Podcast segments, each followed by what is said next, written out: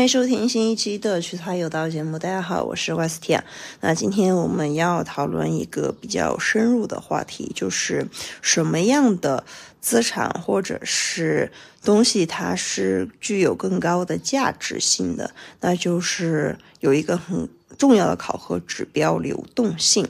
什么叫流动性呢？就我举一个比较简单的例子，就比如说大家在初入职场或者是在校园中，哎，你们考取了什么样的证书，或者是掌握了什么样的这个技能？这个技能和证书，包括你们的院校毕业证书，都是你们可以带着走的。它不是说离开了这个地方，然后它就完全不适用了。嗯，那这样的一个技能。或者是这样的一个证书，它就具有很高的一个流动性，那么它就是一笔非常好的一个资产或者是投资。相反，比如说一个东西它带不走，现金你总带得走吧，所以说现金的流动性是最强的嘛。但是如果说一个专项资金，比如说它只能在一个地方用。那么，或者是比如说你考取的这个证书，它只能在这个公司范围内进行一个使用，或者是它只能在某个地区，它的认可度比较高。去了另外一个地区，它的认可度就不是特别高了。那么它这样个资产呢，或者是它是一笔资金，那么它的流动性就不是特别好，因此它就是一笔不是特别好的资产或者是投资，大概是这样子的。所以说，照这么看来的话，据流动性的这样的一个标准啊，第一个现金，啊，这个绝对是一个非具有非常好的一个流动性。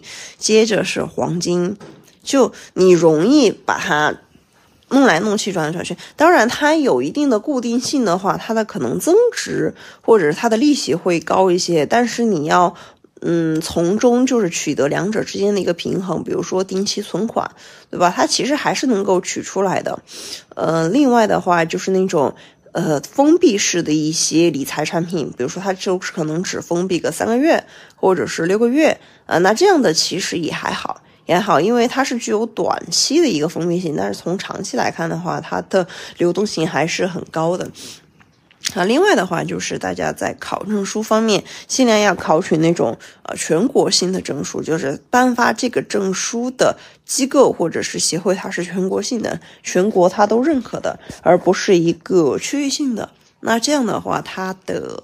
呃，流动性或者是认可度也会比较高。另外的话，你学习的无论是什么样的技能，它的一些证书什么的，就是说它是那种通用型的，去哪里都是适用的。不是说，哎，我这个证书或者是技能在这个地方它可能很适用，或但是在另外一个地方它就可能不太适用。所以说，那你运用这个技能它就可能有限。比如说你。学会一些农场方面的一些技能，比如说割草啊、养鸡、喂牛，那这些是稍微具有一定的局限性的。那么你你只能去一些农业比较发达的地方或者区域，你才能够啊灵活的运用，有有施展财抱负的，或者是施展这些技能的一些机会。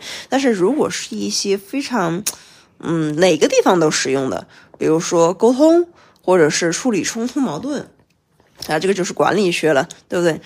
嗯，那这样的话，它会更加实用一些。这也就是为什么语言类的证书会，呃，稍微有有那么吃香啊。就比如说计算机也是一种语言嘛，对吧？所以说计算机它其实也是很比较吃香，因为它是整个线上的一个沟通的一个，相当于是命脉或者是基础了。好，另外我们要说到的一个话题是，既然它是可流动的，流动性这么强，那么其实还有一个比较。致命的问题是它怎么保证它的保值性，就是不贬值？就这个其实大家都比较明白。比如说现金啊，那么人民币对吧？它每年会以至少百分之二的通胀速率上升。那这样的话，其实那它的贬值速度就一直按按这个。呃，速度而进行一个呃资产的一个缩水。那么在其他国家，比如说美国，那它可能通货膨胀的概率越大，那么它的缩水的速度也就越快，是这样的一个原理。所以说，这至于它流动性的资产呢，它的缩水或者是通货膨受通货膨胀的影响都会比较明显。那么如何才能够避免这样的问题发生呢？第一个就是你的。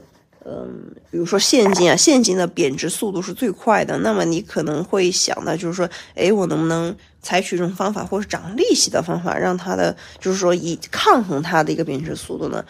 比较好的方式，比如说你去存定期存款，或是买理财，或者就是你在，因为这个话题很在很早之前也说过了，就是在你在选择理财产品的时候，尽量要选择百分之二以上的。包括现在什么余利宝啊 之类的，对吧？他们都是百分之二以上。那么你把钱存在里面，你不要动啊，你不要动，你不要花，那么你就可以去对抗通膨，这个是没有什么问题的。另外的话，你也要把它转成，嗯，就是说对抗通膨。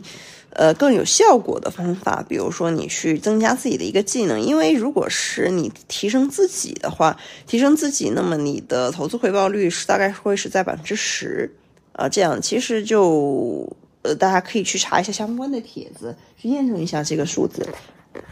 投资自己总会错啦。另外，投资自己还有个好处就是你可以去抗衡经济方面的一个通货。通缩的一个周期，当大环境不太好的时候，如果你在前期，呃，投资了自己，比如说投资自己的技能或者是眼界，那么大概率你在通缩的时候也能够过得比较好，就是说能够过上，至少是也不能说过得特别好，就是说过上，嗯，就不不会让你的日子特别难过，或者是让你比如说找不到工作呀，就是感受到那种经济下行的巨大压力。就越是经济下行的最大巨大压力的时候，越要投资自己。这也就是为什么在经济下行的时候，或者是经济不景气的时候，那种读书考证啊、考研考博会特别热门，这就是原因。但这件事情，说实话，在。通缩来临之前就应该做的，为什么在通胀的时候，其实就应该去把这个事情给做掉？为什么？就是比如说通胀的时候，物价都在上涨，其实学费那些都在涨，但是学费或者是在投资方面的费用，它涨得不会特别快，反而是一些就是消费品，它们的涨幅会特别快。所以说，在这个时候，你去投资一些呃读书。啊，这些方面的事事情或者是考证，那么其实是非常有利的。一方面其实是比较省的，另外一方面在经济下行的时候呢，它又能够给你来保底。呃，所以说在其所有所以说在这方面的话，反而就是在奢侈品的时候，应该是反过头来，在经济下行的时候来投资，然后在经济就消费品嘛，在经济上扬的时候呢，你反而是把它给卖卖掉。对吧？你就高价出手，低价买入，这样的话，你才能呃让自己的财富继续的增值，而不是一在一直会被落入消费主义的一个陷阱啊。至于消费主义的陷阱，我们又可以开开一期新的话题来讲，这个其实是和今天讲的内容是配套的。另外就是自己的存钱计划，因为这个虽然说老生常谈，但是你怎么强调都不为过，就是存钱计划这个，无论你是在嗯是。收入高或者收入低的时候，你都是要做的。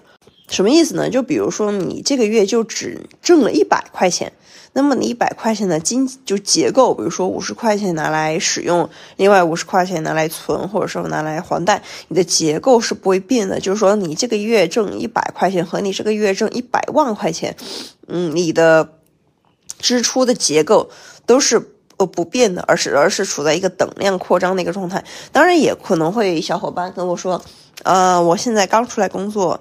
到手可能也就五千块钱以内，然后呢，我这五千块钱可能要全部花掉，一分都存不下来，这个没有办法，因为这个是刚需决定的。那这个其实我是觉得也很合理，其实也很合理，因为你在一开始的时候，可能肯定就是你的刚性支出的比例是非常高的。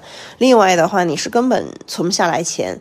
而且这个时候呢，你还可能遇到经济下行的一个压力，可能还要对吧？欠款都是很 很很正常的事情，更别说存钱了，欠人家钱都在涨呢。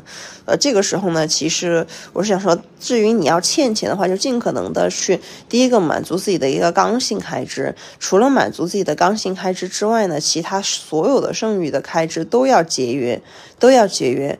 就另外。然后接着呢，就是说，如果要欠别人的钱，尽可能要欠有价值的钱。什么意思呢？比如说你借钱去考证啊，这个是可以的。这是可以的。为什么呢？它能够给你带来未来的财富，它对吧？它能够让给你带来升职加薪。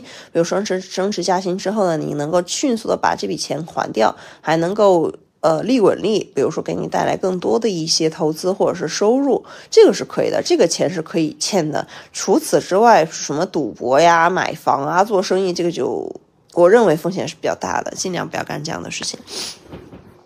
好吧，所以说今天就大概跟大家说了一下金钱的一个流动性，就是，嗯，怎么说呢？就是尽可能的要手上握有的资产是流动性比较高的。另外呢，投出去的一些封闭性的投资，就是它能够去抗衡流动性所带来的负面影响，比如说呃通胀。就或者是贬值，就是它你的投资一定要能够抗衡这个，尽可能的，而且是打封闭封闭型的投资呢，以投资自己是为最佳的。另外的话，就是如果它能够投资带来更好的一些利息，那这样是都是 OK 的。另外，最后就是要注意，不要去投资那种。看上去是个封闭型，但是呢，它不能够很好的投资自己，还可能会进行一个亏空的。如果是投，如果是他的你的一这笔投资，它可能是以欠钱的方式去，或者是借钱的方式，呃，初衷去开始的。但是呢，由于它能够给你带来很好的一个收益性，能够给你迅速的去还掉你的那些欠债，那么它也是能够，嗯。是一笔很好的一个投资，这就是利用了投资的缺点，反而能够享，反而还享受了投资的优点。那么今天的节目就到这里，那我们下期再见，下期就给大家讲一下如何避免消费主义的陷阱。我们下期节目再见，拜拜。